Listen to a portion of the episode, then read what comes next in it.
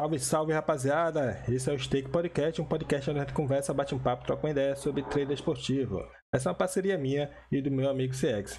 Dentro desse projeto, eu também vou estar fazendo o projeto Stake Podcast Entrevista, onde eu convido alguns traders dentro da comunidade para estar batendo um papo com a gente sobre o mercado, sobre suas carreiras, sobre métodos, entre outros assuntos. Eu vou estar convidando uma galera aí ao longo do ano, beleza? É, e o primeiro convidado é o CX. Ele vai falar um pouquinho aí da sua carreira, de sua trajetória dentro do trader esportivo, né? Um pouquinho da sua experiência aí. Espero que vocês aproveitem esse papo aí que bati com o CX, beleza?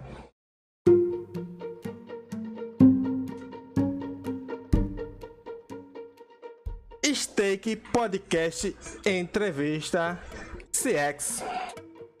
Bom, CX, meu querido, meu, meu grande amigo, é um prazer estar tá, tá entrevistando e batendo nesse papo com você aqui, meu querido. Vai ser um papo mais informal, onde eu vou estar tá perguntando várias coisas para você. Eu já conheço muito da sua história, até porque a gente trabalha diariamente, né?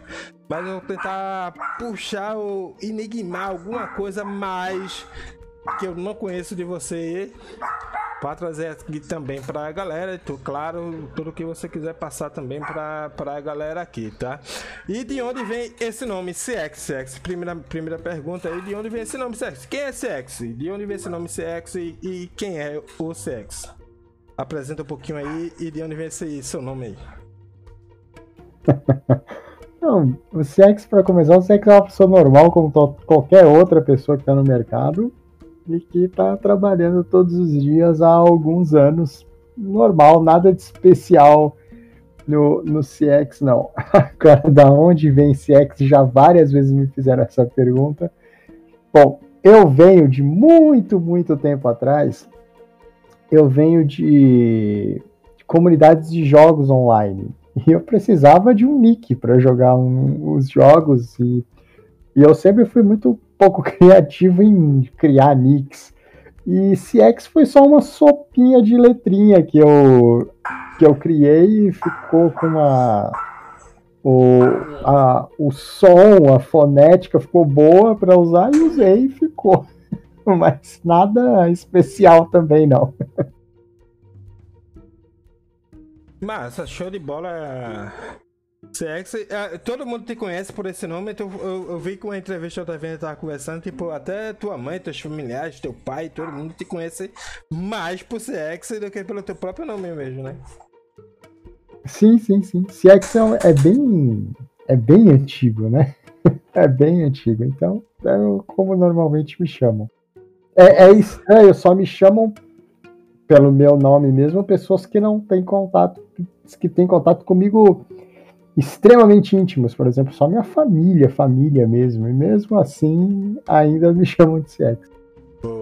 É, sexo, eu já conheço isso aí, né? De onde, como você começou, eu já conheço aí, mas para falar pra, pra galera assim, eu sei que você, sua família toda, assim, a grande maioria da sua família já é uma família que tem um conhecimento de cassinos, de jogos e tal. Você tem uma escola que antes do treino esportivo já jogava poker, né?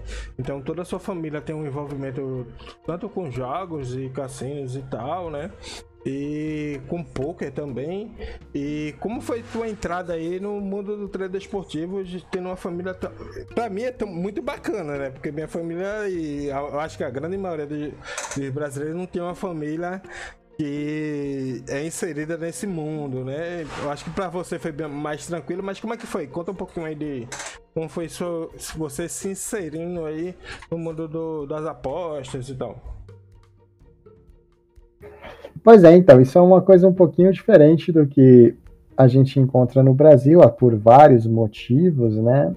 A minha família já é inserida, né?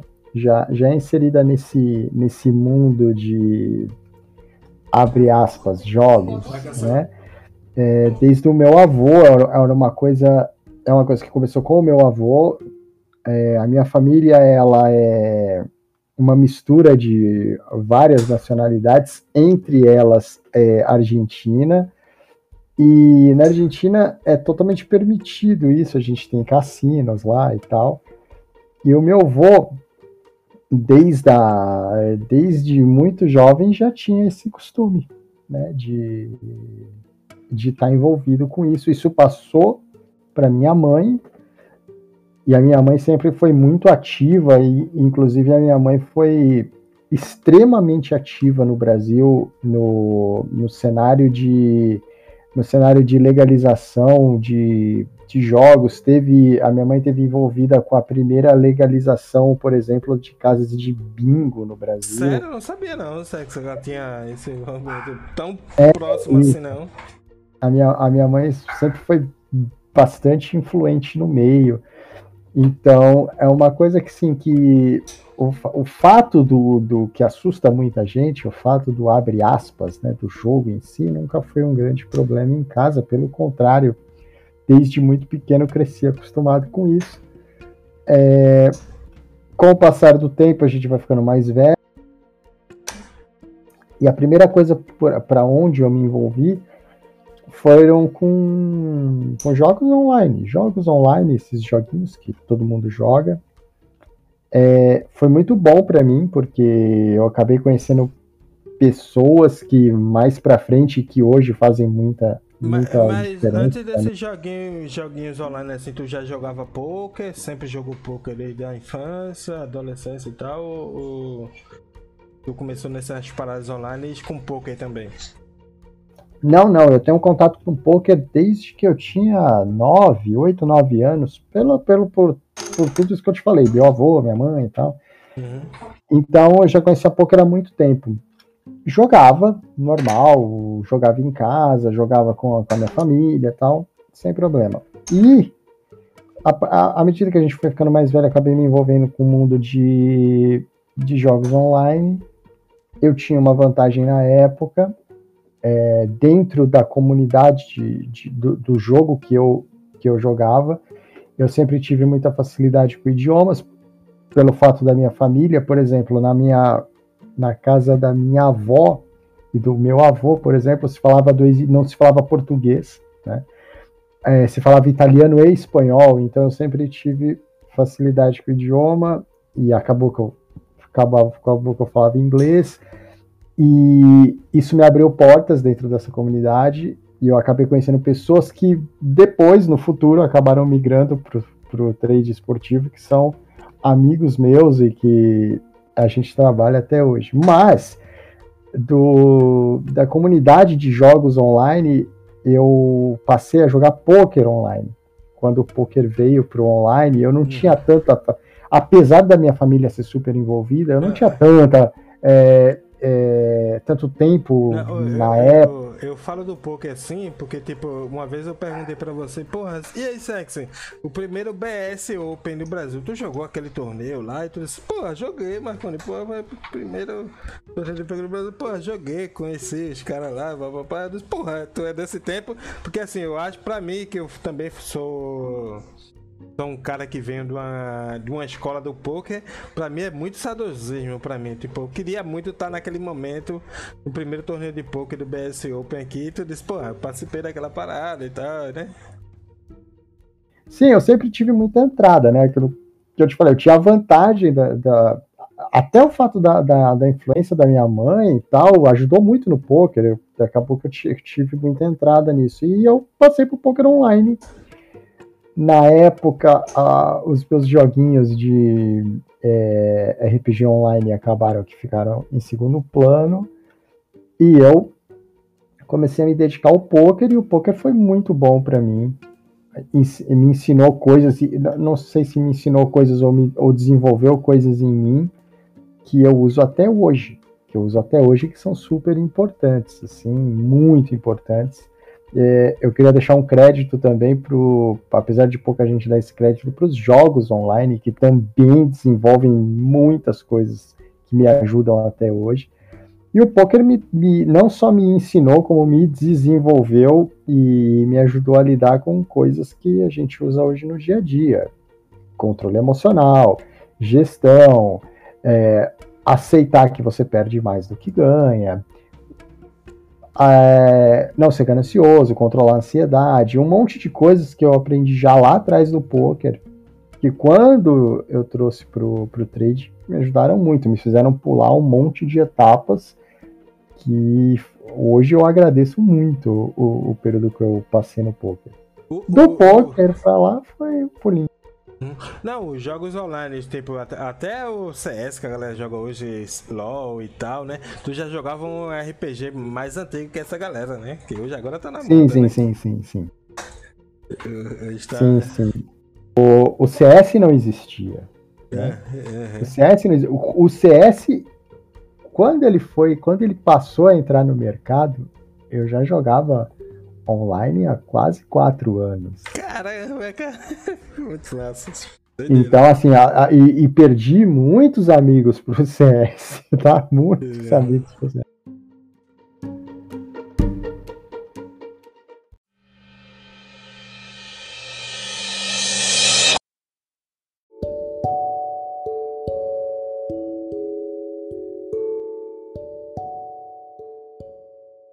A gente fala um pouquinho já do como foi é, é o RPG aí pra tu, né? Toda essa história de, de jogos online. Mas como foi que tu foi introduzido ao mundo das apostas, assim, né? Como tu foi introduzido a esse mercado do, das apostas esportivas aí? Bom, vamos lá. Eu acho que foi. Eu, eu acho que não foi, não. Foi como a maioria esmagadora das pessoas muito, muito tempo atrás, a gente não tinha esse material todo de rede social, YouTube. Então, como que eu comecei com isso? E isso é bem, é bem legal a história, porque volta lá nos joguinhos online. Eu jogava com o pessoal, uma parte daquele pessoal migrou para o poker e eu migrei com o poker junto com esse pessoal e a gente ficou com o poker um montão de tempo. E dentro da comunidade, dentro do grupo de poker que eu jogava, apareceu essa essa conversa. Olha, tem aí uns sites novos que você pode fazer. Na época a gente falava muito aposta, né? Podia fazer, pode fazer aposta em jogo de futebol, jogo de basquete, jogo de tudo que você quiser. E algumas pessoas, aí eu inclusa, a gente partiu para essa aventura. Eu sempre gostando de aventura, né? A gente partiu para essa aventura. Ah, então, ok, vamos ver o que é isso, vamos explorar, vamos ver o que, que dá para fazer, se é viável, se não é viável, como funciona. E foi uma coisa super exploração total mesmo. Naquela época, ninguém tinha conhecimento noção, né? disso, nada, nenhuma noção, nenhuma noção. Foi uma coisa bem que foi uma coisa bem exploração. O que facilitou talvez um pouco para mim na época que muitos amigos meus na época do poker que já vinham do dos jogos online, eles não eram brasileiros, então eles já eram acostumados um pouco com essa coisa de apostar, de e quando veio para online, eles acharam maravilhoso. E me fizeram uma proposta, ó, vamos, tem aqui um grupo de pessoas que está no poker que está interessado em fazer uma aventura ali, vamos ver como é que funciona, como que é, onde é legalizado, onde as empresas estão, como funciona, e, e, vamos tentar alguma coisa nessa área aqui que parece que é nova, parece que tem um potencial de crescimento gigantesco, e provavelmente se a gente chegar agora no começo, se a gente chegar antes, é muito provável que a gente tenha lá no futuro uma vantagem competitiva em cima de quem vier depois. Que é uma coisa muito parecida assim quando surgiu os bitcoins, alguém foi lá e comprou, e aí uma outra pessoa e tal, e foram fazer uma aventura e tem grande vantagem sobre quem veio depois. Uhum. Foi o que aconteceu naquela época. E assim eu comecei no que na época eram, a gente chamava de sites de aposta. Então, bandeirantes aí da, das apostas, só tinha mato, né? Só tinha mato aí nesse tempo. E como foi esse, esses primeiros sites aí, Qual foi o primeiro site aí que tu, tu, abriu, né? Eu já vi tu falando com carinho desse site aí, né? E como foi esse primeiro site? Era só a aposta Panther lá e tal? Isso, o primeiro site que eu operei aqui do Brasil, que entrou aqui no Brasil, que a gente podia colocar e sacar dinheiro e fazer operação, foi a Bwin. A Bwin, depois, eu fui, fui, ficar sabendo depois que eu já era usuário da Bwin, que ela era patrocinadora na época de muita coisa na Europa. Juventus, Barcelona, na época eu acho que era o campeonato italiano, Arsenal, ela, ela, ela era envolvida com muitos times grandes da Europa já. Uhum. E como os meninos eram, da, eram são europeus, eles me indicaram essa. E foi por aí que a gente começou. Mas era muito, muito arcaico. E, e assim, se alguém está perdido no tempo, como assim arcaico? Como assim ninguém sabia nada? A gente está falando do final de 2005, começo de 2006. Então a gente está falando de muito, muito tempo atrás. É, era uma coisa bem arcaica, completamente aventura. E a, na época, na época, a gente tinha algumas opções de site na época e a Bwin era maravilhosa, todo mundo gostava do layout. Ela foi pioneira em muitas coisas, por exemplo, ela foi pioneira em colocar um radar no site para a gente poder acompanhar por radar o que acontecia uhum. e um monte de outras coisas que ela foi colocando como pioneira depois. Então, o começo é lá atrás, na Bwin. E assim, como foi, qual foi os, os, esportes assim que tu começou a trabalhar? Foi realmente só futebol? A galera só trabalha mais futebol? Ou outros esportes também tu já trabalhava, tu já pensou em trabalhar entre esportes? Não, isso, isso é bem legal. Quando a gente foi pro, pro site, começamos a operar, a gente tentou olhar, que é uma coisa que eu faço até hoje, a gente olhou o site como uma vasta gama de opções. E uma dessas opções era o futebol. E trabalhar só o futebol, a gente vinha do poker, a gente estudava muito matemática, a gente chegou à conclusão que trabalhar só o futebol era uma limitação dentro do que o site oferecia para gente. Uhum. Então a gente ia acabar ficando limitado se a gente operasse só futebol, que claro que era o carro-chefe. Mas naquela época a gente está falando de uma casa, então não existia trading, não existia liquidez de mercado.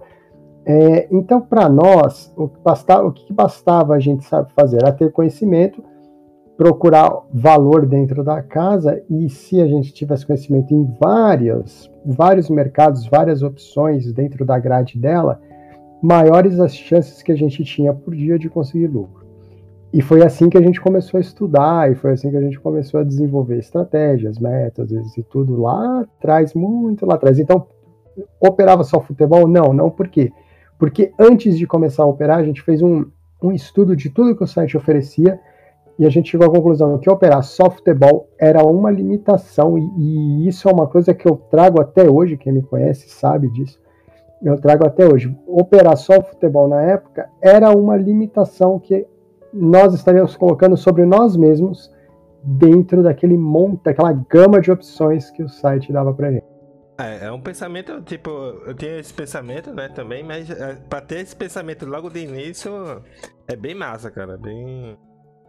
Bem, assim, pensamento bem avançado, né, em relação a pensar sobre a casa de apostas e, e a, é, é, tudo que ela oferece, né. É, quando a gente começou, é bom, é bom dizer que a gente já tinha muita experiência com.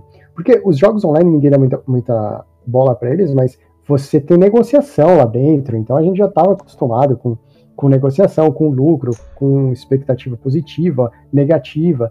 Depois a gente foi para poker. No, em poker a gente estuda muito. Uma grande vantagem do poker é que você estuda muito e aprende a estudar. Então quando a gente foi para para o mundo, abre aspas, das apostas na época, sim, nós pulamos de avião, mas não foi sem paraquedas, não. Hum. Tava todo mundo de paraquedas.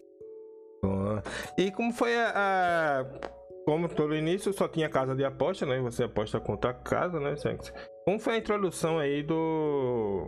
Do cash out, né? O, o que vocês acharam? Se era vantajoso, se não era para vocês e tal? Como vocês foram recebidos aí é, não foi a Betfair que introduziu logo o cash out, né? De cara. Foi outra casa de aposta, como a gente falou em um primeiro podcast, eu acho, da gente. Mas é, como foi recebido por vocês essa opção de ter cash out e tal, essa ideia? Ó, vou dar um exemplo de como a gente está falando de muito, muito tempo atrás. Antes do cash out, que foi uma grande revolução na época, você podia aqui eu não, eu não, vou entrar no mérito se é ou não é bom, se é ou não é lucrativo, mas você não, não existia isso. Então foi, foi lhe dada a opção de você poder fazer um saque com o jogo em andamento. Aquilo foi uma evolução enorme, não só para o pro produto que a empresa oferecia, mas para a maneira como nós começamos a pensar o, o trabalho da gente. Então você antes você tinha uma maneira de pensar e a partir do momento que você pode fazer saques, você pode fazer operações no meio do jogo, à medida que o tempo passa, proporcional ao que você ganharia no final do jogo, isso foi uma grande revolução na maneira de pensar a operação como um todo. Então, foi uma total revolução, como a gente pensava antes e como a gente começou a pensar depois disso. E voltando lá atrás, muito lá atrás, essa, essa foi talvez a primeira ideiazinha, o primeiro embriãozinho do que viria a ser mais tarde o trading em si, que é uma, opção, uma operação em live de entrada e saída. Uhum. É... E, e, e, e, como foi a introdução da, da Exchange? Se vocês já entenderam a ideia logo de cara da Exchange ali, quando chegou com a Betfair ali? É, tu já entendeu de cara como é que era operar contra outros apostadores? Tu percebeu que ali era uma vantagem de operar com pessoas não contra a casa de aposta? Tu já percebeu de cara que era uma vantagem ou não? Sim, quando, quando chega o modelo de exchange no mercado, realmente muda muita coisa. Então a gente tinha aquela primeira revolução, que foi quando as, a, a, os sites começaram a oferecer a opção de cash out durante o jogo. E aí quando vem a ideia de exchange no mercado, aí sim você tem a revolução completa, porque tudo que se fazia antes não é que deixou de existir, mas foi totalmente revolucionado por uma maneira diferente. Eu comparo muito o, o, a exchange chegar no mercado como você sair de uma era que não tinha internet para uma área que tem internet.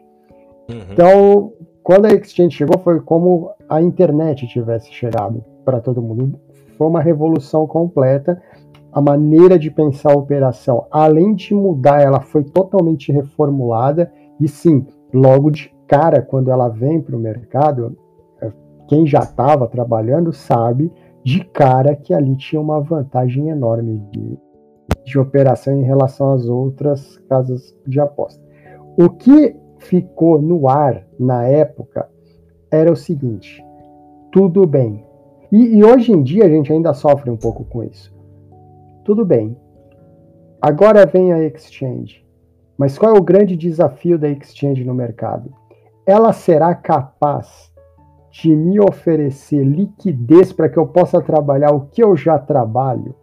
E isso é uma isso é um desafio que, a, que as exchanges elas conseguiam melhorar muito, mas até hoje elas não resolveram por completo. Uhum. É, se a gente acha que tipo, ah, tem alguns jogos, alguns eventos que não tem tanta liquidez, né? É, antes no início era menos liquidez ainda, né? Bem pouca mesmo, né? Pouquíssima, pouquíssima. E, e, como tu, tu é um cara que analisa muito, né, números, já fala um pouquinho aí sobre analisar números e tal. E como foi que tu, vocês começaram a pensar em relação a estratégias para estar tá trabalhando esse mercado? Tu, tu já estudava já com os caras, ah, isso aqui é melhor essa estratégia, é melhor esse método. Como foi que tu começou esse processo de se organizar para ter um sistema é, um sistema de como tu tem hoje, né? Tu tem, ó, tu tem os teus métodos, tu tem um, um, passo a passo de como se deve pensar o trader, né? Já tem umas paradas bem mais avançadas. Mas como foi esse processo inicial? Como foi que vocês começaram a pensar é, em se aproveitar do mercado e aproveitar tudo que o mercado tem a oferecer, relacionando a, a métodos, gestões e tudo? Como foi pensado tudo isso aí? É, isso é um passo que, você, que quando aparece a exchange, você vai dando aos poucos. Né? A gente já é acostumado a, a, procurar valor, porque não é tão simples quanto parece procurar valor em sites de aposta. Não é tão simples assim. é, é, é, uma coisa bem complexa, bem complicada, cheia de contas, cheia de dados, cheia de. Você trabalha muito para isso. Quando você vem para Exchange, a, a noção aí, o que a gente imaginava é que seria muito mais fácil. E realmente é muito mais fácil você encontrar valor em Exchange do que na casa em si, por um milhão de motivos. Mas é, desenvolver a gente sempre desenvolveu. E eu sempre fui dentro do, desse grupo que eu, eu, trabalho desde muito, muito cedo, sempre fui um, um developer, né? Eu sempre fui um desenvolvedor. Então, eu sempre tive envolvido com é, cálculo matemático, com desenvolvimento de estratégia, de método, com testes de método, testes de estratégia, testes de gestão. Eu sempre tive ligado a essas coisas. Então, para a gente mudou muito, muito pouco porque a gente já tinha a ideia de como deveria ser trabalhado, né? desde muito, muito antes mesmo de entrar aqui. A gente só foi, na verdade, adaptando as coisas, né? Você vai adaptando as coisas, você usa para uma coisa, usa para outra, e aí usamos para o site de aposta e depois para exchange, mas sempre, sempre pensando em estratégias e sempre o mais importante talvez é sempre usando o conceito de que a nossa, eu, eu chamo de a, a nossa brincadeira. A nossa brincadeira não é jogar bola. Não importa se eu estou trabalhando em tênis, ou em basquete, ou em futebol, ou em hockey, não, não importa. A nossa brincadeira não é jogar futebol. Eu, por exemplo, não é jogar basquete. Eu não visto uma, um calção, eu não uso uma chuteira, eu não pego uma bola de basquete, eu não saco uma bola de vôlei, eu não piloto um carro de Fórmula 1. Não é a minha brincadeira. A minha brincadeira é o mercado. E eu tenho que ter domínio total e completo dele. E, e a, o conceito, talvez mais importante desde o começo, desde lá atrás, é todas as estratégias, todos os métodos devem ser realizados, devem ser criados com o foco no mercado. Você tem que conhecer o mercado para poder aplicar uma estratégia nele. Porque é ali que é o nosso joguinho. É ali que você tem que dominar. Uhum. O jogo, ele faz parte do nosso dia a dia, mas não é o que a gente joga. Nosso joguinho é lá no mercado, né? É, o nosso, no, o nosso joguinho. É, o nosso joguinho é no mercado. Ninguém, infelizmente, nenhum de nós veste. Eu adoraria pilotar um carro de Fórmula 1, mas não é, não é o meu joguinho. Boa. Mas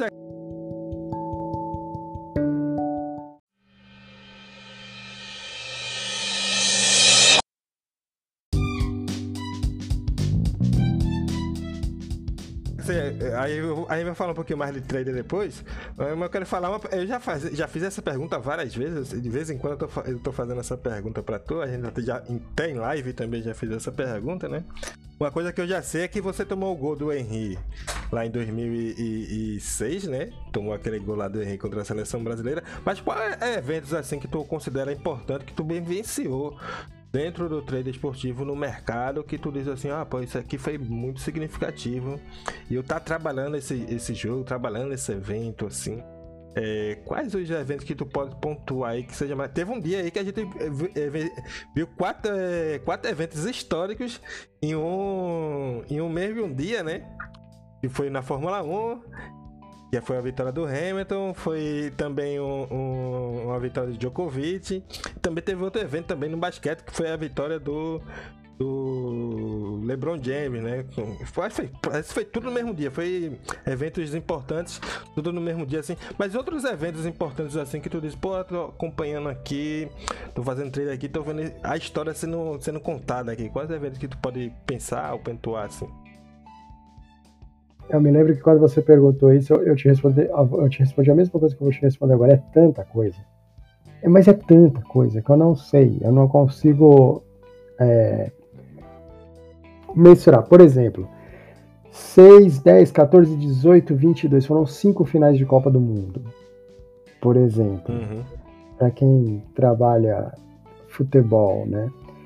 Então, 6 e 10, 16 16, 14, 14, 16, são 16, são 60, se eu não tô louco, são 64 finais de Grand Slam. Muita coisa. São 16 Super Bowls. São 16 finais da NBA, 16 finais de beisebol, 16 finais de hockey. São cinco, acho que cinco ou seis Eurocopas. Então é muito. As Olimpíadas, coisa. né? Também, né? muitas Olimpíadas, todas de 2008 para cá, todas elas. Acho que 8, 12, 16 e 20 são quatro Olimpíadas, né? Uhum. Todas elas, todos são todos super importantes. Campeonato Mundial de Basquete, Campeonato Mundial de Vôlei, 16 temporadas de Fórmula 1. Então, assim, é, eu, é, todas essas coisas são eventos né, que vão acontecendo. São é, eu acho que são quatro, quatro, quatro ou cinco eleições para presidente do, dos Estados Unidos, por exemplo. Uhum. São coisas assim que você vai passando com o tempo e que. Então aconteceu tanta coisa, mas tanta coisa, né? Todo, tantas viradas, tantas, tantos reds, tantos greens, que eu, eu falo com quem conversa comigo. Quando o longo prazo chega, tudo que passou, na verdade, é só um pontinho num gráfico uhum. e você nem vai levar ele tão em consideração assim. Se alguém mencionar, você vai lembrar, sim, eu estava fazendo esse jogo, mas para deixar uma marca especial assim, não. Um, um, um, evento bem bacana que todo brasileiro conhece é o 7x1, Sex. Como tu, tu lembra como foi teu trader nesse jogo e tal? Como foi tua preparação? Tu já tem uma ideia, tipo, do que seria esse jogo aí? 7x1 é marcado para todo brasileiro. Acho todo mundo lembra que tá ouvindo o podcast aqui, lembra desse 7x1 aí. O 7x1, quem tá ouvindo e trabalhou aquele dia, de, deveria estar, como foi meu trade, né? Deveria estar contra o Brasil. Eu, eu, eu estava back Alemanha naquele jogo. Qual a justificativa para estar tá back Alemanha naquele jogo? O Brasil não tinha o Neymar, tá? O Brasil não tinha o Neymar. O Brasil sofreu muito para chegar naquela semifinal. Quem não lembra, o Brasil passou raspando pelo Chile e quem não se lembra do jogo contra a Colômbia, o Brasil passou raspando também. O final do jogo contra a Colômbia foi uma pressão absurda. E a Alemanha vinha de dois jogos naquela Copa bem mais é, expressivos que o Brasil. E a Alemanha sofreu muito, mas muito, muito para passar pela Argélia. Muito. Mas a Alemanha tinha passado pela França. E aquilo foi bem assim. Foi, foi, foi bem emblemático. Sem o Neymar enfrentando a Alemanha, do jeito que a Alemanha propunha o jogo na Copa, o Brasil tinha muita desvantagem no jogo, muita mesmo. Quando sai a escalação, aquela desvantagem ficou ainda mais escandalizada. Quando começa o jogo, é claro que nem eu, nem ninguém que deu back na Alemanha esperava que fosse achar um 7 a 1 para a Alemanha. Uhum. Né? Mas quando começa o jogo, fica muito escandalizado a vantagem que a Alemanha tinha no, sobre o Brasil. Falando de trade, talvez ali não, não tenha tanta gente sofrida em back Brasil, porque não foi um jogo para back Brasil. Não foi um jogo para lei Alemanha também, então eu não acho que pegou tanta gente. Mas a minha operação? Me lembro bem da minha operação, porque a minha operação foi Beck Alemanha, Beck Alemanha na semifinal e Beck Argentina na final. boa, boa. É, deixa eu ver aqui se tem algum outro evento aqui bacana.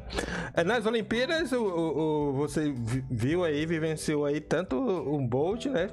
Quanto o Michael Phelps aí, se chegasse a fazer trade nesses caras, em, em backs aí, ou um leizinho, provavelmente a alta dos caras era baixa, né? Pra, muito baixa. Muito baixa. É, Bolt, Phelps, Renier, que quem não conhece o Renier é o judoca, o francês, são caras que vêm nessa nessa sequência de Jogos Olímpicos aí, todos eles trabalhei todos eles desde o comecinho, desde quando eles surgiram até a aposentadoria, né? Uhum. As seleções de basquete dos Estados Unidos, as que ganharam e principalmente as que perderam a Olimpíada. Tá aí, ó. Isso aqui é bem interessante. A Argentina ganhar uma Olimpíada de basquete foi bem legal. É bem diferente, né? A gente não ganha uma Olimpíada de basquete, é bem histórico mesmo. é, é uma coisa assim diferente, fora do, do, do padrão. A seleção feminina dos Estados Unidos ganhar todas as Olimpíadas, todas sem, sem exceção. Uhum. É coisa bem legal também. Eu, eu, o, é, como foi o início assim de, de Nadal, Djokovic e de Federer assim que tu acompanhou, Sex? Já dava pra ver um potencial diferente no início desses caras, a gente acompanhou to, todo um domínio dessa geração aí, né? E como foi o início dessa geração? Tinha outros caras já, né? Eles não eram tão favoritos como tu viu esse favoritismo dessa galera assim surgindo. Assim. É bem legal que o primeiro que surge eles é o Roger Federer. Né? É o primeiro cara que aparece. E quando o Federer aparece no circuito, o, um dos grandes nomes, um, um dos monstros do circuito, chamava-se Gustavo Kirten, né? Então, quando o Federer aparece, claro que isso não foi em 2006, em 2006 o Federer já era consolidado, mas quando ele aparece, ele aparece num, num contexto que é o contexto que eu conheço tênis, né? Era o, era, que, era o contexto de que grandes jogadores de tênis eram Pete Sampras, André Agassi, Boris Becker, Stefan Edberg, aí vem o Guga, aí você tem os espanhóis, o Carlos Moyal, o Moyal que hoje é o técnico do Nadal, esses eram os grandes caras, Thomas Master, Michael Chang, esses eram os grandes caras de tênis. E no meio deles tinha um moleque chato lá que chamava Roger Federer. E o Federer é interessante porque o Federer, quem, quem vê o Federer hoje jogando, um gentleman e não sei o que, procura os vídeos do Federer um pouco mais para trás, quando ele está começando a carreira, em 2006, 2007, 2005. O Federer era o cara mais chiliquento do jogo de tênis. É uma loucura. Ele perdia um ponto, ficava loucaço, loucaço. Dava chiliques históricos. O senhor Roger Federer, que hoje é super. Né? E, e assim, surgiu o Federer. Passa um tempo, o Federer já tinha se tornado um monstro, porque todos esses caras que eu falei, todos eles pararam de jogar, tá? Todos eles pararam de jogar. E o Federer passou aí pelo menos umas 4, 5 temporadas sozinho, só ele ganhando tudo. Aí surge um moleque completamente absurdo chamado Rafael Nadal, que até hoje não tem a mesma a mesma categoria, a mesma a, como é que eu vou, vou falar isso? Ele não, ele não, não nasceu para coisa, mas ele, ele conseguiu chegar para aqui. O, o Nadal para o tênis, ele equivale ao Cristiano Ronaldo no futebol. Uhum. O cara Porque ele é muito, né? Ele é pior que o Federer, tá? Ele é pior que o Federer. Só que ele, é, ele treina muito. Ele é, um, ele é um animal, não é um ser humano, né? E ele conseguiu com muito esforço, colocar um ponto de interrogação no Roger Federer. Oh, peraí. Como assim? Tem alguém que ganha esse cara? Existe alguém que ganha o Roger Federer? E ser o Rafael Nadal. E, a carreira do Nadal? A carreira do Nadal é uma carreira que, apesar deles terem idades parecidas, a carreira do Nadal ela é bem mais recente que a do Federer, né? Porque o Nadal correu atrás do Federer, não foi o contrário, né? Uhum. E então, assim, de 2006 para cá, todas as brigas entre eles, assim, todo, todas elas foram especiais e espetaculares.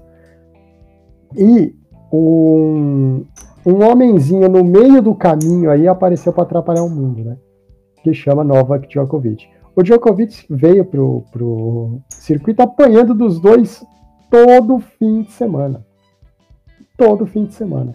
Até um dia que o Djokovic, numa entrevista, falou: Olha, eu tô parando, eu vou me preparar, eu vou treinar, porque eu não aguento mais perder para esses caras. E eu vou ganhar desses caras. Ele falou isso num grande slam que ele foi eliminado. Cara. E realmente ele mudou completamente o estilo de vida dele, ele mudou o estilo de treinamento dele. E de lá para cá, ele é o que é. É melhor que o Federer? Não. É talvez do mesmo nível que o Nadal em termos de esforço, de treinamento, mas conseguiu tudo que conseguiu. Então, assim, a, a trinca aí, Federer, Nadal e Djokovic é bem, bem emblemática, assim. Boa. É, e na NBA, Sex, tu, a gente tem aí o. Eu acompanhei a aposentadoria aí do. que acabou falecendo num acidente trágico aí com a família e mais de duas pessoas, né? É... Esqueci o nome dele agora, rapaz, meu Deus do céu. Kobe Bryant. Kobe Bryant, né? Que foi um dos maiores. É considerado um dos maiores também, junto lá no. no, no com. É. Michael Jordan, né? E, e, e, como tu acompanhou aí a, a, a, esse, esse cenário? Porque ele também jogou com o Jordan e também jogou com o LeBron James aí, né? Como tu acompanha esses embates aí na NBA? Olha, para os jogadores de basquete, o Kobe é o filho do Michael e pai do LeBron. Era assim que eles se tratavam. Né? Uhum. O Michael pegou, o, o Jordan pegou o, o Kobe Bryant para criar eles tinham uma relação de irmão mais velho, pai e filho, tanto que na quem faz o discurso de homenagem para o Kobe Bryant quando acontece ali a cerimônia de velório do corpo é o Michael Jordan. Então, o, o Jordan era o irmão mais velho do Kobe Bryant. Era o ídolo do Kobe Bryant. Era, era o único cara dentro da NBA que o Kobe Bryant respeitava. E o Jordan pegou ele no, pela mão e ensinou tudo. Ele perguntava coisas para o Michael Jordan quando o Lakers jogava contra o Chicago. um marcava o outro na época, né? Uhum. E o Kobe fazia as jogadas e perguntava para o Michael Jordan: tá certo isso que eu fiz? Eu preciso. No meio do jogo, um contra o outro. Eles tinham muito contato, então o, o Jordan acabou sendo uma espécie de irmão mais velho do Kobe Bryant. E o Kobe Bryant fez a mesma coisa que o Jordan fez com ele, ele fez com o LeBron James. Foi ele que levou o LeBron James a primeira vez para a seleção dos Estados Unidos. Claro que ele não precisava falar, mas ele que foi falar com o técnico da seleção dos Estados Unidos. Ele que levou o LeBron. O LeBron é sempre muito próximo dele e ele fez para o LeBron o papel que o Michael Jordan fez para ele. E o curioso é que o LeBron James fez isso com o Anthony Davis, que hoje joga no Lakers com ele. Uhum. É, tem algum jogo que tu, especial que tu acha assim, pô, esse, eu acompanhei esse confronto, foi uma honra ter acompanhado esse confronto entre um ou outro aí, ou, ou ter trabalhado algum jogo assim? É porque foi muito também, né? Ah, eu fiz muita coisa, muita coisa boa na NBA, principalmente em termos de playoffs, assim. É, os títulos, os títulos do Lakers, 9 e 10 ali com Kobe Bryant e o Paul Gasol, foram muito, muito bons.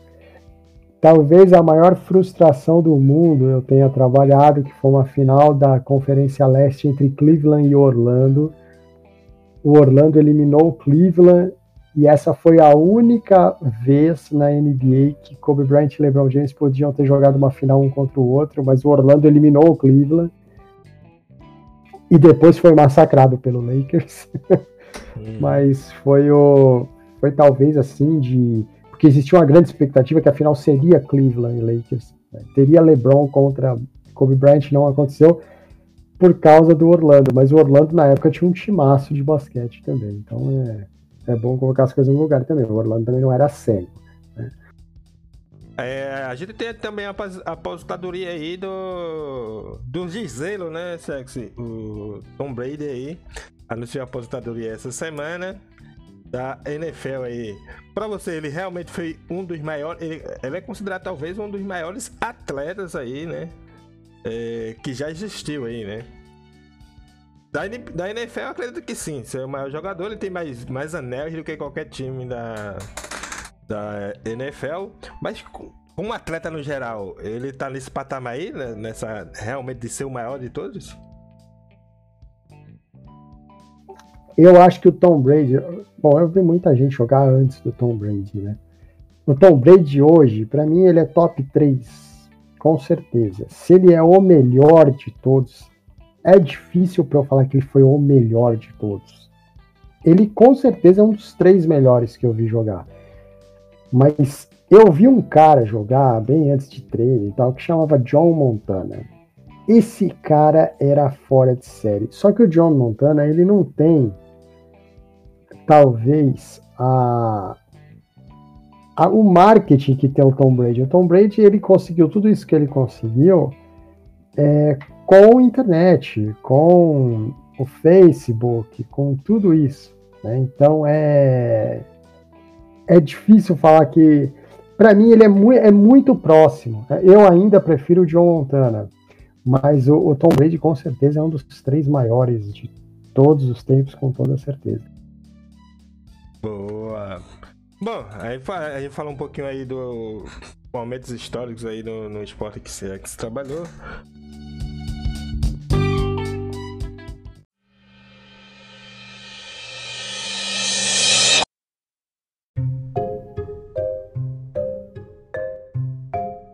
pouquinho aqui, a, a gente já falou já sobre isso, né, Sexo, no podcast gestão de banca. Mas como a gente tá numa entrevista aqui, perguntar, né?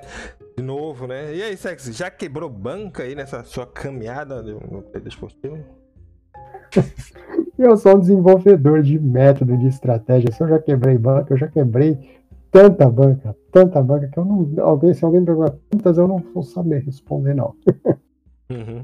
É, mas qual, qual o conselho que tu dá pra galera aí, tu que tem tanto de, de estrada aí, né? Pra galera que tá iniciando e tal, que vem quebrando os brancas, que vem quebrando banca e tal, né? Como conselho que tu dá aí pra, pra galera, né? Isso é interessante. É, eu quebrei muitas bancas, mas assim, nenhuma das bancas que eu quebrei foi porque eu tive descontrole emocional nenhuma delas. Né, já nem fazia parte do, do que eu levei para trading ou aposta, porque eu já vim de outros de outros outras modalidades, outras coisas que a gente já, já precisava ter esse controle. Se eu quebrei bancas, eu quebrei bancas desenvolvendo, criando, desenvolvendo métodos e estratégias. E aí é normal desenvolvendo e criando, você quebrar bancas. Isso não quer dizer que eu quebrei bancas enormes. Não, eu quebrei muitas bancas pequenas, que claro que se eu somar todas vai acabar dando uma banca grande. Mas sempre criando envolvendo alguma coisa. A pior coisa de todas, o que quem está começando deve evitar, é quebrar banca por fatores emocionais. Quebrar a banca por estar tá perdido no trade, perdido na operação. Esse é o tipo de banca que não vale a pena você quebrar, porque você quebra ela e não aprende nada com ela. Então, essa você deve evitar. Agora, quebrar bancas porque você está fazendo é, testes ou criando metodologias, estratégias, não tem problema nenhum. Né? Bancas, elas são mesmo quebradas e elas vão ser muitas vezes quebradas. Boa. Bom, falar um pouquinho aqui do, de planejamento, né, Sex? Tu fala um pouquinho aí que tu ah, começou a jogar lá jogos de RPG, jogou um pouquinho de poker e depois parou. E como foi que tu entrou aí no trade esportivo e ah, disse, isso aqui é, é, é uma área que eu gostei, é uma área que eu gosto. Então essa área aqui eu vou me, me profissionalizar nela e nela aqui eu vou me pro, vou como foi teu planejamento? Vou me planejar. Tu já pensou de cara, ó, vou me planejar aqui do início para ter minha carreira e chegar a esse ponto, né? É, para quem não sabe, é que o Sex está se aposentando esse ano aqui do, do grande grosso aqui, né? Do, do trade esportivo. Então como foi que tu disse assim, ah, gostei disso aqui, tô me dando bem aqui e agora tenho que me planejar a minha carreira aqui para ela ter um começo, um meio e eu chegar e me aposentar, assim. Como foi que tu planejou nisso aí, né? Como tu... Porque, tipo, no, no poker tu jogava poker, já ganhava um trocado ali e parou no poker, né? Tu poderia ter seguido tua carreira no poker tá, tá, tá, para chegar a aposentar, mas aí tu mudou também. Tu, tu tinha um pensamento de, pô, talvez isso aqui eu pare ou isso aqui realmente é o que eu quero fazer como profissão e tal, né? Como foi esse teu planejamento aí inicial? Ah, eu acho que o que ajudou muito foi maturidade. Quando eu, eu jogava online ou quando eu fui para o poker, eu ainda era bem novo. Né? Eu era bem novo. Eu fazia as coisas corretas, do jeito certo, mas eu era bem novo. Então, você, quando você é bem novo, você muda muito mesmo. Muda muito de pensamento, toda hora você troca. Você não está disposto ainda a fazer sacrifícios por algumas coisas. E o que mudou quando eu venho para o mercado de apostas? E exchange. Tá cortando aí, Sex. Tá cortando aí.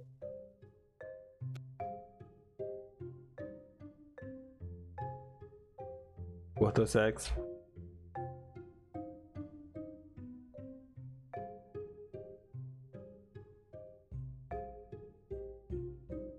Melhorou? Melhorou. Então, quando eu venho para o mercado aqui de apostas, principalmente exchange, o que muda entre o que era o poker, o que era os jogos e o que eram todas as outras outras coisas que eu que eu fiz e trabalhei na vida é a maturidade, eu acho. Aqui eu já chego mais maduro, aqui eu já chego com uma experiência de outras outras coisas que eu tinha feito. Eu, eu chego com a experiência de saber que a, os caminhos, as estradas que você tem que andar, se você andar pelo, por um lado não vai dar certo, se você andar por outro vai dar, vai dar melhor. Então acho que assim, a maturidade ajudou muito. E gostar do que faz tá? Gostar do que faz. Eu trabalho muito, muitas horas por dia, muitos dias por semana, muitas semanas por ano.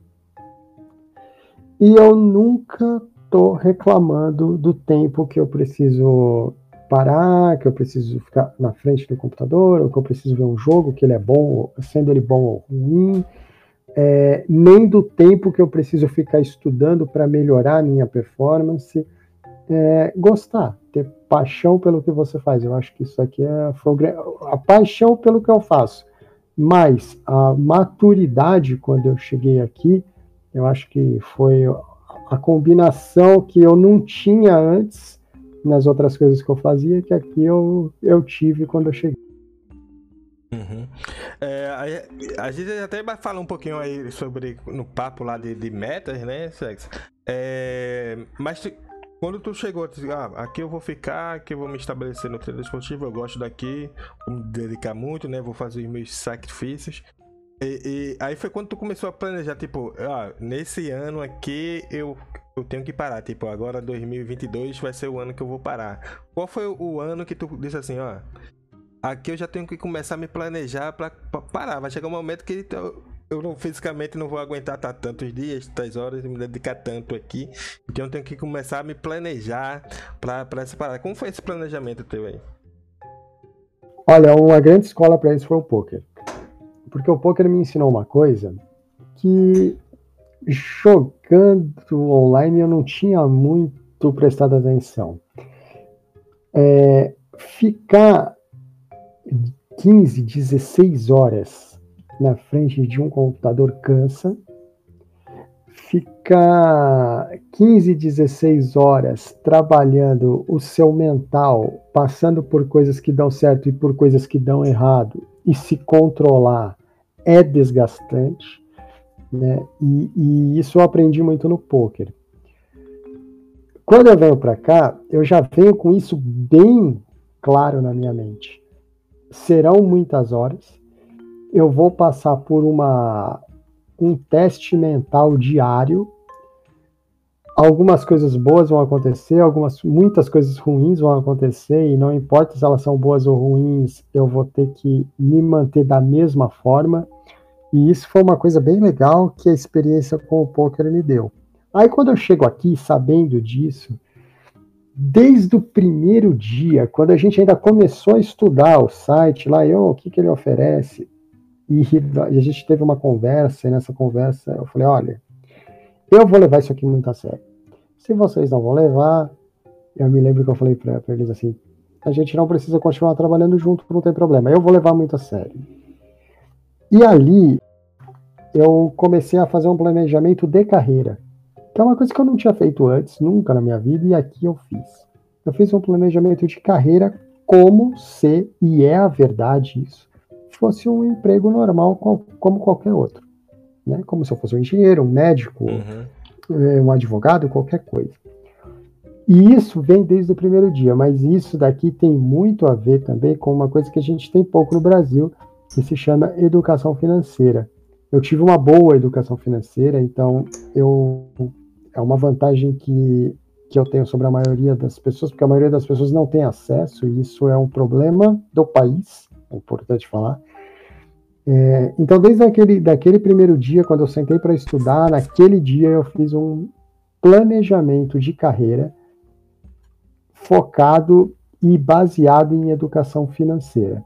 Eu sabia que eu ia ter dias bons, que eu ia ter dias ruins, mas que na média dos dias se eu fosse bom, eu iria ganhar, e o que eu ganhasse de dinheiro em si deveria passar por uma, uma parte, deveria passar por um, um momento de sacrifício para que lá na frente eu pudesse colher esses frutos, porque pela experiência que eu já tinha antes jogando poker, eu sabia algum dia, eu não sabia necessariamente quando, mas algum dia da minha vida vai começar a doer, vai começar a ser cansativo, vai começar a me atrapalhar em outras coisas e eu vou ter que ou diminuir o ritmo ou parar.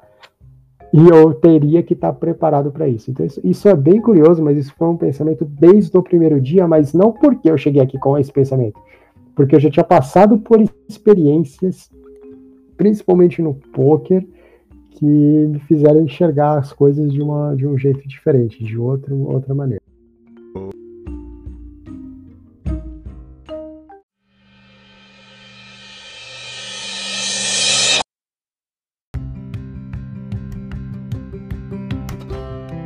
Bom, a gente vai voltar um pouquinho falando desse, dessa aposentadoria aí, mais pro final do podcast. Mas eu quero falar agora, falar um pouquinho, voltando um pouquinho pro trader sexy. Eu, eu iniciei no trader eh, em 2018 na, na Copa do Mundo. Já dava para ter começado um pouquinho antes, eu acho. Algumas informações que eu tive é, sobre apostas e tal, mas dava pra ter começado, mas eu comecei a focar mesmo um pouquinho é, na Copa do Mundo, na última Copa do Mundo aí, né? Mas é, antes disso, aí também já viu uma galera produzindo conteúdo. Como tu, tu viu, ou como tu foi recebido assim pelas primeiras pessoas com, é, produzindo conteúdo? É, e como o mar, como foi o crescimento, assim, como tu acompanhou esse crescimento aí?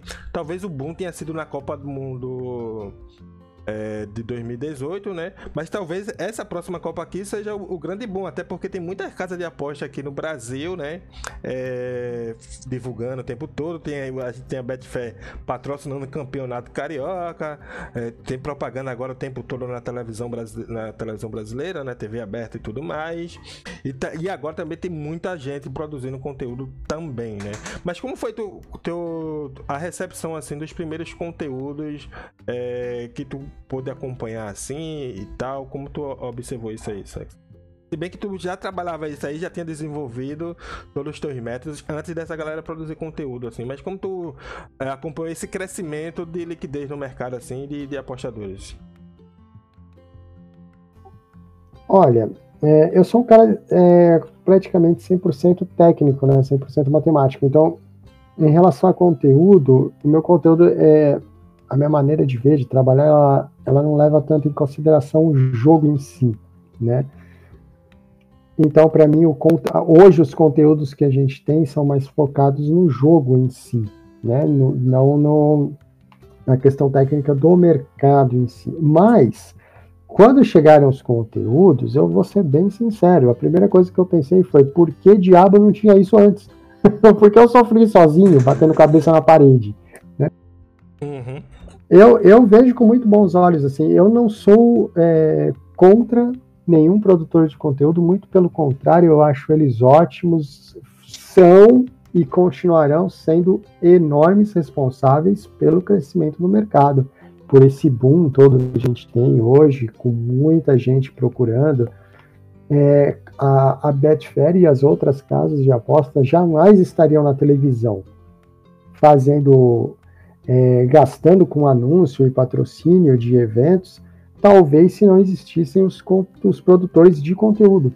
Porque esses caras atraem pessoas e fazem com que uma empresa como a Betfair é, veja vantagem e lucro na hora de fazer um anúncio, de gastar para fazer um anúncio ou de gastar para patrocinar um evento. Então, eles são muito e muito importantes para assim, o crescimento da comunidade em si. Eu vejo com muito bons olhos. Assim, conteúdo é sempre bom. Boa. É... Outra pergunta aqui. A gente não teve a, a regulamentação, né? Isso é um papo que a gente, a gente bateu até em off aqui de, sobre regulamentação e tal. É... A gente teve que. Foi, é... não é proibido, né? Apostar, agora tá pra sair uma regulamentação aí e tal. Como é que tu vê isso aí, essa questão aí, Sexy? E surgindo agora a. É claro que a gente prefere, né? Que seria continuasse do mesmo jeito que tá, né? E tal, né? Mas acho que é quase impossível não sair uma regulamentação aí, vai ser difícil. Mas como tu vê essa, essa questão aí para os apostadores ou para casas de apostas e tal? Olha, como operador, eu vou falar como operador, eu na hora de você fazer uma legalização, é sempre muito complexo, tem um monte de coisa envolvida, impostos e etc, etc, etc. Eu, eu sou sempre a favor de do que é, seja legalizado, pague seus impostos, seja é, normalizado com todos os órgãos governamentais. É caro, é caro, é ruim para pagar, é ruim para pagar, mas você tem toda a sua liberdade quando você faz isso. Agora, sobre a legalização, eu só me preocupo com uma coisa. É, é claro que você deve focar o, o, o operador, o trader, o cara que está ali fazendo a operação no dia a dia. Claro que ele deve ser o foco. Mas mais, ou talvez de me, da mesmo, mesmo patamar, na mesma importância que está o operador, também deve estar a casa de aposta. A garantia que ela exista é a garantia que você terá operadores. Então, legalizar, como eu, eu, vi acontecer muitas vezes na Europa, isso, né, em muitos países da Europa. Você legaliza, mas a lei é criada de uma maneira tal que você torna o trading legal, porém, a Betfair, que é a empresa que todo mundo precisa para trabalhar, ilegal. Então, talvez para o trader o foco deva ser garanta que a Betfair exista, porque se ela existir, os profissionais, os caras bons, eles vão ganhar dinheiro. Ah, vai ter um imposto, vai ter um monte de coisa, vai. Mas o cara que é bom, ele vai conseguir desenvolver uma maneira de ganhar. Então, o mais importante na legalização não é ser legalizado simplesmente por ser legalizado. Ele precisa garantir que as grandes empresas, que os grandes players que proporcionam o trabalho para a gente, eles existam.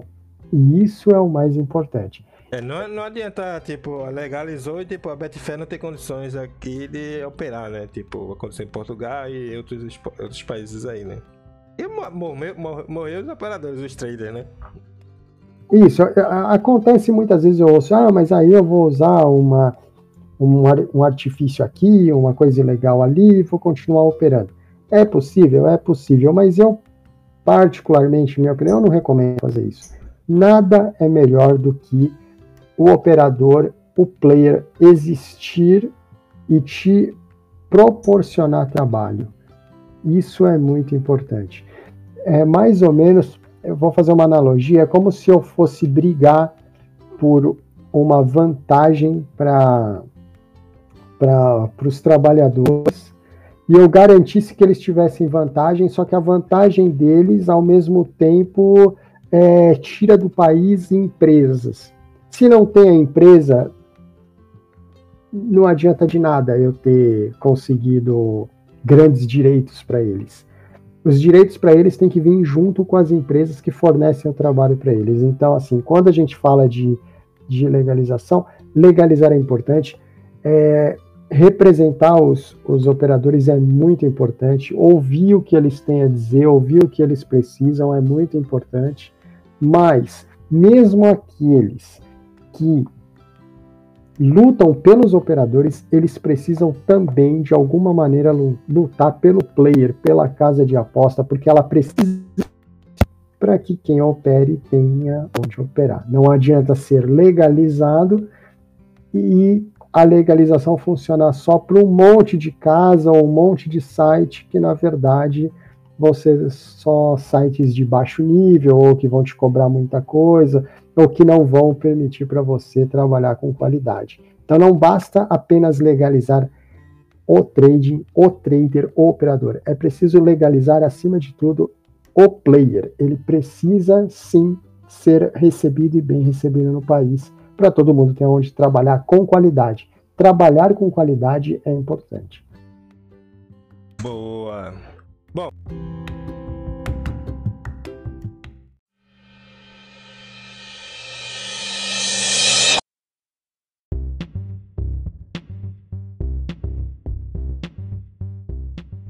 Puxar outro papo aqui. É... Tu, como falou aqui, tu, além de trader, é um desenvolvedor, né? Desenvolve métodos e tal para trabalhar.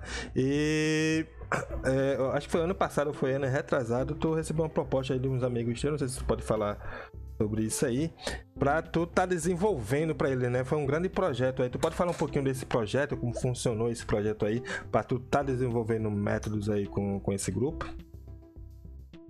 Assim, isso é uma coisa super assim, super particular, é um grupo super fechado que eu faço parte e que é o interessante de, desse grupo, o que eu posso falar dele é assim, ele é de um é, um, é de um pai de um pai de um amigo meu daquela época lá de, de jogos online e o, o interessante é que o meu amigo apresentou o, o mundo de trading e apostas para o pai dele e o pai dele criou um grupo com os, e aí, a partir daí, esse grupo trabalha fazendo apostas e há muito tempo e ele me convidou para fazer o desenvolvimento do, dos métodos e das estratégias do grupo. Foi, é um projeto espe muito especial na minha vida, assim, porque talvez tenha sido o primeiro trabalho como trader que eu fiz para o mercado sem estar necessariamente trabalhando no mercado. Isso é muito, muito legal. Eu consegui, espero, né, ter ajudado muitas pessoas. Eu fiz muitos coachings para muita gente, para grupos de traders profissionais trabalharem no mercado com alta performance. É, foi, foi, é um projeto dos mais legais que eu me orgulho muito, muito de participar dele e de estar tá é, desenvolvendo. Esse projeto te levou a um, um novo patamar de trader, né, Assim, como coach também, né? Tu deu muito, muito projeto, desenvolveu outras coisas, desenvolveu também métodos de dar coaching pra galera, né, Sexo? Te levou a um outro Isso. patamar, né? É, foi uma coisa bem legal já agora, bem no fim, né? Eu fiquei um ano fora, né? Quem, quem me conhece, eu fiquei tá um ano. Tá cortando um pouquinho aí, sexo. Melhorou? Melhorou. Para quem me conhece de mais perto, como você, como os meninos que trabalham comigo, sabem que eu fiquei um ano fora, né? Desenvolvendo esse projeto. Eu precisei ficar um ano fora porque ele precisou ser criado desde. Tá cortando, tá cortando de novo aí, sexo. Vamos lá? Melhorou. Então, esse, esse projeto precisa ficar um ano fora, porque ele, ele foi criado do zero, do zero total e absoluto. E, foi, e, é uma coisa bem legal, porque é uma coisa super profissional. É, você vem do zero, cria grupos, é, é bem legal o que eu posso falar dele. E o meu trabalho ali dentro era, era não é ainda, né? É, desenvolver. impor, é importante falar que desenvolver métodos é diferente de criar métodos. Né? No meu caso ali, é, eu pego um método criado e eu melhoro o desempenho daquele método. Então, se aquele método tem uma expectativa de 10%, o meu trabalho dentro do projeto é transformar aquele 10% em 12, ou em 15, ou em 16, ou em 17. Isso é uma coisa muito legal, baseado em estudo, em bancos de dados, em análise de, em análise de desempenho, de performance. E você precisa, no caso aqui, o que eu faço, eu dou coaching para outros traders profissionais aplicarem aquilo que a gente desenvolve da maneira correta, com todo o suporte para os caras, desde, desde do, do método em si até, a, até controle de controle emocional, ganância, tudo, toda aquele, aquele, aquela esfera psicológica que derruba um trader no dia a dia, então os caras têm todo esse preparo. É muito, muito legal, é um projeto que eu comecei do zero. Sou muito feliz de terem me convidado para ele e, assim, mudou bastante coisa na, na minha vida depois que eu passei a fazer parte dele, sim. Boa. Além desse projeto aí, tem o projeto lá no Instagram, né, Sex, onde tu, não é um cara ativo das redes sociais, né? Mas tu posta lá textos, né? Sempre tem uma série de textos, assim, por temporada e tal, né? Como é que é escrever esses artigos lá no, no, no Instagram pra galera? Como é recebido? Qual o feedback da galera? Se tu gosta de estar tá escrevendo esses textos lá? E se tu pretende continuar aí? Tá, tendo, tá rolando uma série psicológica agora, né? E tal. E tu pretende continuar fazendo outras séries, outros textos e tal ao longo do, dos anos aí? Vou, vou sim, não vou parar lá. Eu não posso escrever sempre lá, eu não sou um, pro, eu não sou um produtor de conteúdo, né? Eu não, eu não, não posso, não é porque eu não quero, eu não tenho tempo. Então eu não sou um cara que vai que vai postar coisas diariamente ou duas, três vezes ao dia. Eu não posso, eu não tenho tempo para isso. Eu tenho outras coisas que eu faço, outras atividades, fora as minhas próprias operações. Então, eu não, mas eu tento me dedicar o máximo que eu posso ali de que é uma coisa que eu faço ali mesmo de, de coração, assim, de peito aberto, tentando passar para a galera um pouco da experiência que eu tenho, como que eu me preparo numa pré-temporada, como que eu enxergo uma temporada, como eu enxergo um evento, coisas que às vezes vão te dar trabalho, outras que não vão, onde você tem que ficar mais atento para não cair em algumas armadilhas. Então eu escrevo coisas ali que não são é, não são resultados. É uma coisa que você nunca vai me ver escrever ali. Eu não vou escrever ah, aqui está o resultado A, B, C ou D. Eu não vou, ali eu não, não, não é o propósito. Eu não vou escrever sobre resultados. Eu não vou é, mostrar vídeos de operação nem nada, mas eu vou conversar sobre trading. Né? É um, o, o meu Instagram lá é um espaço onde as pessoas conversam e me procuram para conversar sobre trading em si, né? sobre o mercado em si, sobre. É, é, é, engraçado porque você falou como que é o feedback da galera lá. Eu recebo, por incrível que pareça, para minha surpresa, eu recebo bastante é, mensagem privada de pessoas me falando exatamente disso. Eu, a, eu tenho essa operação X e, essa operação me deu esse resultado. Você acha que, é, que eu devo fazer alguma coisa para melhorar minha operação ou não? Onde que você acha que a minha operação está melhor ou pior? Ou em determinado ponto a minha operação mudou e eu comecei a ter head?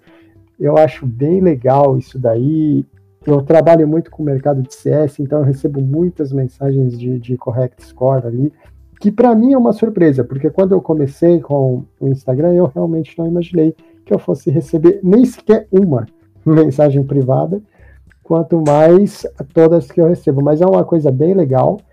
O que eu escrevo ali é, se eu gosto de escrever, eu gosto muito de escrever, tá? Eu gosto muito de escrever. A maioria esmagadora dos meus trabalhos, eles não são em vídeo, eles são todos trabalhos escritos. Então, mesmo nesse projeto que eu participo, todas as minhas teses, todas as minhas coisas, elas são todas escritas, são todas documentadas. Então, eu gosto muito dessa coisa de escrever, colocar um texto, colocar um gráfico para mostrar. Eu gosto muito dessa coisa trabalhado em textos, então eu não, não, eu não sou, você não vai me encontrar fazendo vídeos ou etc, mas para quem gosta de ler, para quem gosta de, um, de uma coisa mais focada no mercado em si, dá uma passadinha lá e se precisar falar comigo, tiver alguma dúvida, deixa uma mensagem Pode ser que eu não te responda no mesmo dia, mas eu respondo todo mundo que me procura e todas as vezes sou eu que respondo. Então podem ficar à vontade que eu...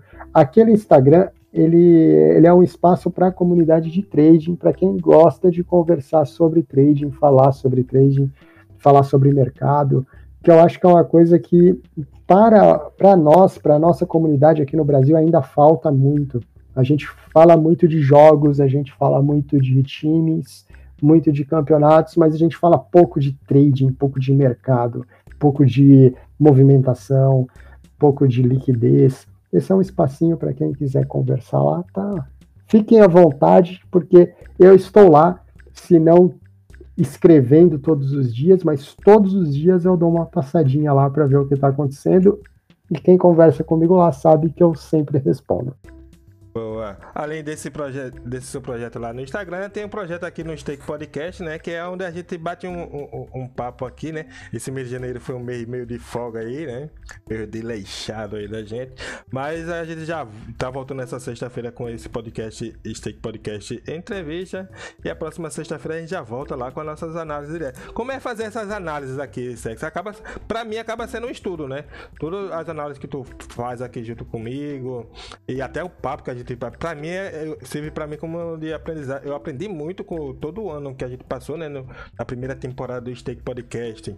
Tudo que a gente falou, teve coisas que eu fui aprendendo ao longo do que você tava passando, conversando.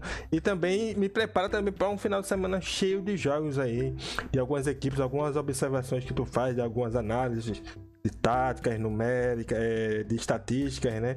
Como tu vê aí esse, esse podcast, ele também te ajuda em alguma coisa? Ou é só uh, passar um conteúdo pra galera? Como tu vê esse, esse Stake Podcast aí que a gente faz?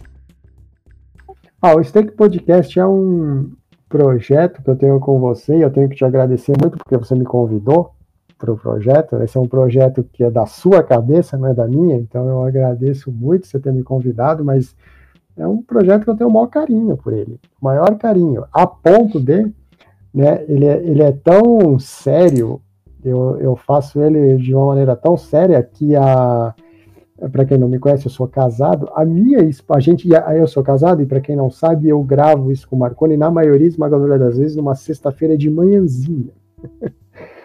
e a minha esposa sempre me, me, me fala que na sexta-feira, ela só pode marcar compromisso comigo depois do meio-dia, porque eu, antes do almoço, gravo o podcast. Boa. E é claro, outro projeto é nossas lives aí, né? É, as lives que só acontecem porque o CX está, principalmente a, live de Fórmula 1, de basquete e a de NFL, porque CX conhece, conhece tudo, eu aprendo com ele, venho aprendendo com ele esses esportes, e não, não só isso, né? No Discord também eu aprendo o clique aí de com CX, a gente vem fazendo essas lives aí. Como foi, como foi a primeira, assim, eu fiz o convite para você participar comigo, eu na verdade já fazia live, né? Com no futebol e tal. Foi um período que eu passei fazendo live praticamente o dia todo. Aí depois eu dei uma parada, aí depois eu, pô, vou fazer umas lives como se é que trabalhar esportes diferentes. Eu vou estar aprendendo, eu quero mostrar também essa experiência aí. Como foi esse convite que eu fiz para vocês, quando eu recebi esse convite, pra gente estar tá trazendo outros esportes para dentro da comunidade, né? Até porque a gente é o único canal aí do, do dentro da comunidade do trade esportivo que fala de NFL, é, operando ao vivo NFL, operando ao vivo basquete e operando ao vivo Fórmula 1 aí. Como foi, como foi que tu recebeu esse convite aí pra gente tá trabalhando esse, esses esportes aí? Em live, né?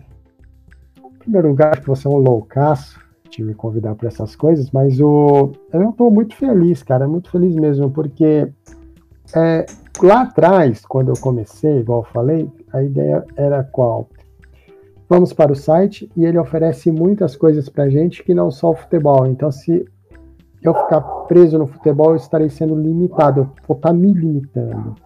E aqui eu tenho um mundo vasto onde eu posso explorar muitas outras coisas. Quando você me chama para essas para essas lives, eu faço elas com o maior carinho, cara.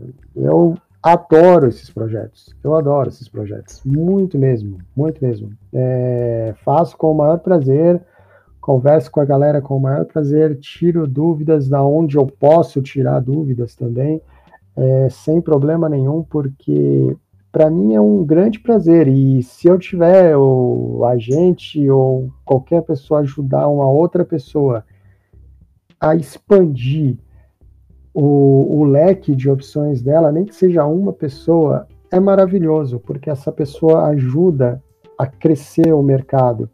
E tudo que é bom e faz a comunidade crescer, não em número, mas em qualidade, eu estou sempre à disposição. Sempre. Sem preguiça, sem horário. Eu estou sempre aí para ajudar. Boa! Botei todos esses projetos, a galera pode estar acompanhando aí, seguindo nas redes sociais. Tem, vou deixar o link do. É só me pedir o link do Discord, para que a galera quiser trabalhar também esses esportes diariamente, né? Não só na, nas nossas lives. Tem o link do Discord para a galera trabalhando comigo, CX e o restante do pessoal que tá lá no, no Discord trabalhando com a gente, né? É...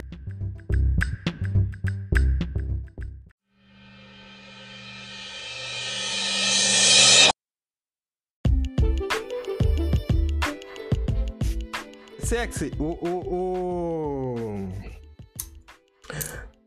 Tá se aposentando esse ano, mas não vai parar definitivamente do trader, né? Como é que vai ficar a tua agenda aí? Fala, já falasse para mim já como é que vai ficar a tua agenda. Como é que vai ficar essa tua agenda aí Uh, agora que tu pá, me aposentei, mas não vou largar de vez. Até porque Ronaldo Fenômeno, que se aposentou, sempre tinha aquela peladinha de final de ano lá para tomar aquela cervejinha. E como é que vai ser a sua, sua peladinha aqui no treino esportivo? Quais são os eventos que você vai estar tá trabalhando aí? É, é, bem interessante isso, porque já me perguntaram assim, mas trader esportivo se aposenta? Isso existe? Existe sim, existe sim. É, se você fizer um plano de carreira e tiver educação financeira, seguir ela à risca e operar com métodos, estratégias lucrativas, você vai ganhar dinheiro e se você tiver uma boa educação financeira e um, um plano de carreira, você vai sim se aposentar. Não, sem é, problema nenhum. Não, antes de tu falar, tipo, dessa aposentadoria, Sex, falar como era um pouquinho da rotina, né? E como vai ser agora na aposentadoria aí. Rotina. Como é que é a rotina de um de um cara que é profissional de trading e que trabalha uma imensidão de mercados diferentes? Em primeiro lugar, você dorme muito pouco. Né, tá? Quem acha que é uma vida muito legal não é tão boa assim, não. Eu costumo, eu costumo dizer isso de muitas coisas. É, tudo que você faz de maneira recreativa é, é legal. É gostoso, é bom. Tudo que você faz de maneira profissional é monótono, repetitivo, se é que as duas coisas não são a mesma coisa, desgastante e na maioria das vezes te deixa mais é, cansado do que com prazer. Né? E, e, o trader, o trading profissional é igual. Lá atrás, quando eu comecei, era mais novo, tudo era tranquilo. Mas com o passar do tempo, não. Com o passar do tempo, eu precisei adotar algumas práticas bem, bem profissionais mesmo, para me manter no mercado fazendo o que eu faço. Eu não vou entrar aqui no mérito de setup, de configuração de computador, do, da stream, do software, não vou entrar nesse mérito, mas eu vou entrar no mérito pessoal, da pessoa em si. Com toda essa estrutura, e eu tenho toda essa estrutura, ela não é suficiente, por exemplo, para me deixar confortável para trabalhar por tantas horas mais. Então, como é que é a, a minha rotina, por exemplo? Eu tenho uma rotina que eu preciso malhar duas vezes ao dia, para quê? Para que eu não tenha dores, por incrível que pareça, para que eu não tenha dores, porque é, você trabalha muitas horas e você tem dores sim, para quem acha que não. Eu tenho uma alimentação regrada para poder melhorar minha performance trabalhando, isso sim existe. Se você procurar um bom nutricionista, ele vai te dar todas as informações que você precisa. Então, sim, eu tenho que fazer treinos, eu tenho que ter uma alimentação bem controlada, é, me hidratar muito, porque eu me hidrato muito durante o dia, e se adaptar a situações que são complexas, como, por exemplo, trabalhar nos Jogos Olímpicos a temperaturas baixíssimas a madrugada toda, quando na verdade é muito mais confortável ir para a cama, né? É, trabalhar jogos ruins quando na verdade você está cansado. Então você, com o passar do tempo, você aprende a controlar o cansaço, a mente e se adaptar a situações que às vezes são confortáveis e desconfortáveis, tanto para um lado quanto para o outro. É uma vida bem, eu diria assim, para quem está começando, é uma vida dura. Não pense que vai ser uma vida tranquila, não. É uma vida bem dura. Uhum. É, e aí, aí, como é que vai ser a rotina agora da aposentadoria aí? É, bom dizer, a aposentadoria, ela é. Ela não quer dizer que eu vou parar de operar para sempre. Não. O, o, que, o que ficou decidido até dentro da família, isso é importante. Cortou aí, segue, é que eu, o que é, o que é importante de, de dizer é que o que ficou decidido entre eu e a Emília, principalmente, é que eu não vou parar de operar totalmente, mas eu vou deixar de participar do dia a dia do mercado, porque o dia a dia do mercado hoje, para mim, é extremamente. Cortou aí, sexo. Melhorou? Melhorou. Então, a, o dia a dia do trading, para mim hoje, ele é extremamente massacrante, tá? Eu me sinto bem cansado, é, ele já não me dá, bom, ele já não me dá mais o prazer que ele, ele dava antes. E, é, e a decisão de parar é essa. Eu tenho um milhão de outros projetos, então assim, eu não vou ficar com eu não vou ficar olhando, eu não vou passar o dia inteiro sentado na frente da televisão assistindo Netflix, por exemplo. Não, eu tenho muita coisa, eu tenho um monte de outros projetos. Só com o Marconi aqui eu tenho sei lá quantos. Dois, três, quatro, nem, não sei. Eu tenho projetos aqui, eu tenho projetos fora do Brasil, eu tenho esse projeto de desenvolvimento que eu faço também. E, então eu tenho muitas outras coisas já fora do trade também que to, claro que todas elas envolvendo o, o mercado. E o dia a dia é massacrante, mas eu não vou deixar de fazer grandes eventos, tá? Eu vou estar em todos os grandes eventos. Eu vou talvez o que eu deixo, o que eu vou deixar de fazer o dia a dia, porque hoje eu não preciso mais estar nesse dia a dia, ele é massacrante já não é mais é, prazeroso para mim. Eu vou deixar de estar no dia a dia das ligas. Então, por exemplo, hoje em dia, eu começo a trabalhar às nove da noite a Liga de Basquete dos Estados Unidos, a NBA, e eu termino todos os dias às três e meia da manhã. Se tem prorrogação, se não tem prorrogação, às quatro da manhã, depende do dia. E isso não vai acontecer mais a partir da próxima temporada da NBA. Eu ainda vou continuar até maio, até abril, maio, vou continuar essa temporada, vou terminar mas não a partir da próxima. Então, a partir da próxima temporada, eu vou trabalhar só grandes eventos. Então, eu vou trabalhar só os playoffs da, da temporada de basquete, eu vou trabalhar só os playoffs da temporada de beisebol, que é uma temporada dura também. O, o dia a dia de futebol, para mim, vai ser bem reduzido mesmo, bem reduzido mesmo. Eu vou ficar com pouquíssimos torneios. Mas onde eu trabalhar, eu vou, eu vou trabalhar super sério, como sempre eu trabalhei. A única diferença é que o dia a dia do trading eu não vou ter mais a partir do mês de maio. Mas até lá a vida ainda continua da mesma forma. Sobre se aposentar, sim, é possível sim se aposentar. Leva bastante tempo, não é dois anos, três anos em quatro anos, mas com bom planejamento e fazendo as coisas certinhas é possível sim, dá para fazer sem problema nenhum. É, o engraçado é que tu tá falando, tá respondendo uma pergunta aí. Sim, dá pra um trader esportivo se aposentar, mas a, geralmente a grande pergunta de quem tá iniciando é: dá pra viver de trader esportivo? Sim, sim. E, e você filosofando sobre o que tá acontecendo na minha vida, eu acho que finalmente, finalmente, a partir de maio, final de maio, começo de junho, talvez eu possa dizer que finalmente eu estarei vivendo de trade esportivo. Porque a partir de maio tudo que eu ganhar de rendimento na minha vida terá sido através do que eu ganhei no treino esportivo. É muito bom.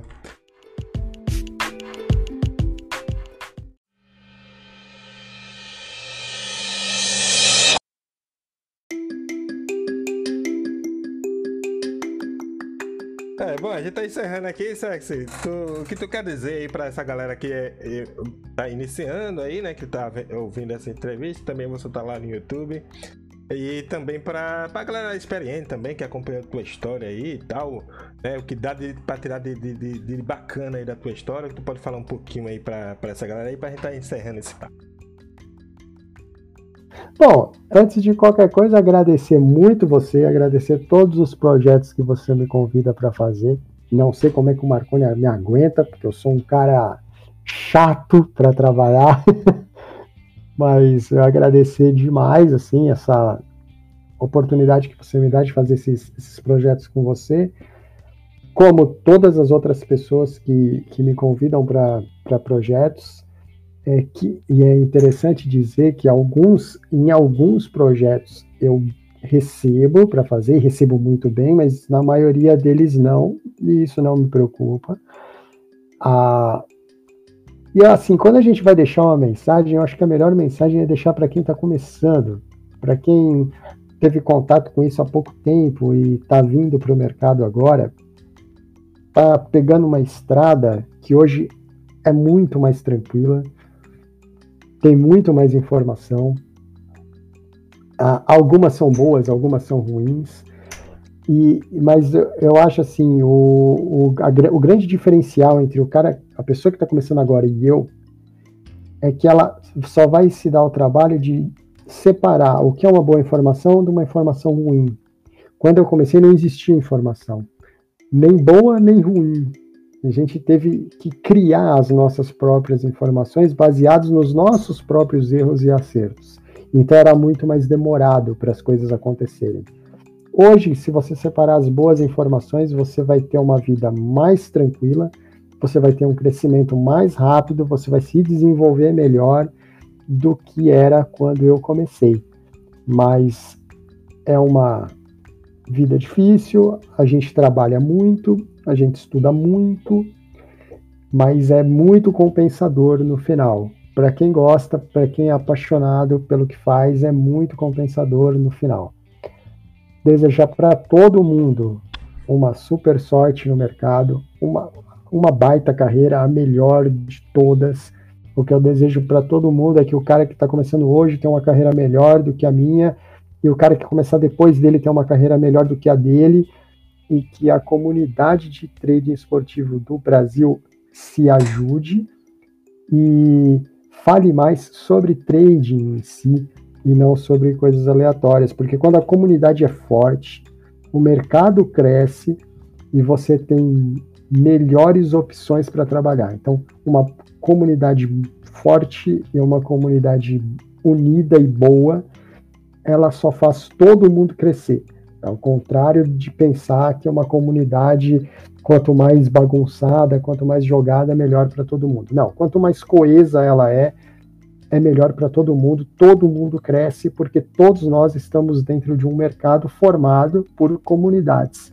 Então, quanto mais coesas e melhores e mais qualificadas elas são, melhores oportunidades para trabalhar com qualidade a gente tem essa mensagem. E quem tem esse sonho, quem está começando no mercado, que tem esse sonho de viver trading, né, que é o que todo mundo pergunta, estude bastante, seja disciplinado, controle a sua mente, tome boas decisões, porque quem toma mais vezes melhores decisões colhe melhores frutos no longo prazo. Isso daqui é uma coisa que eu posso deixar para todo mundo. E acredite, porque isso aqui é possível sim, tá? Mesmo que muita gente talvez diga para você que não, é possível sim, é, é uma coisa factível que dá para fazer, mas claro, levando tudo a sério como, como deve ser. Agradecer todo mundo, dizer o que eu sempre digo, que eu estou na torcida por todos sempre e esperando que a comunidade de trading no Brasil cresça cada vez mais e com mais qualidade. Quem quiser falar com o CX, manda uma mensagem no Instagram que eu sempre respondo lá, ou aparece no nosso Discord que eu sempre estou por lá também. Boa! Bom, galera, esse aqui foi o Steak Podcast Entrevista, tá? Pretendo aí ao longo do ano aí estar tá convidando alguns outros traders também para estar tá conversando com a gente. Fica aqui meu agradecimento ao meu amigo CX por participar dessa entrevista aqui, ser o primeiro convidado. Há muito tempo eu estava querendo fazer uma entrevista desse, dessa aqui, para CX contar um pouquinho de, da história dele aqui para dentro da comunidade do, do trader esportivo. E eu sempre estou aprendendo com você, meu amigo. É uma honra estar trabalhando com você diariamente e também nesses todos esses projetos aí que a gente vem fazendo, beleza? Forte abraço pra galera, galera. Tamo junto, até a próxima. Próxima sexta-feira a gente volta com o Stake Podcast, normalmente aí, falando sobre o giro do mercado e as principais oportunidades aí do final de semana. Tamo junto e até logo.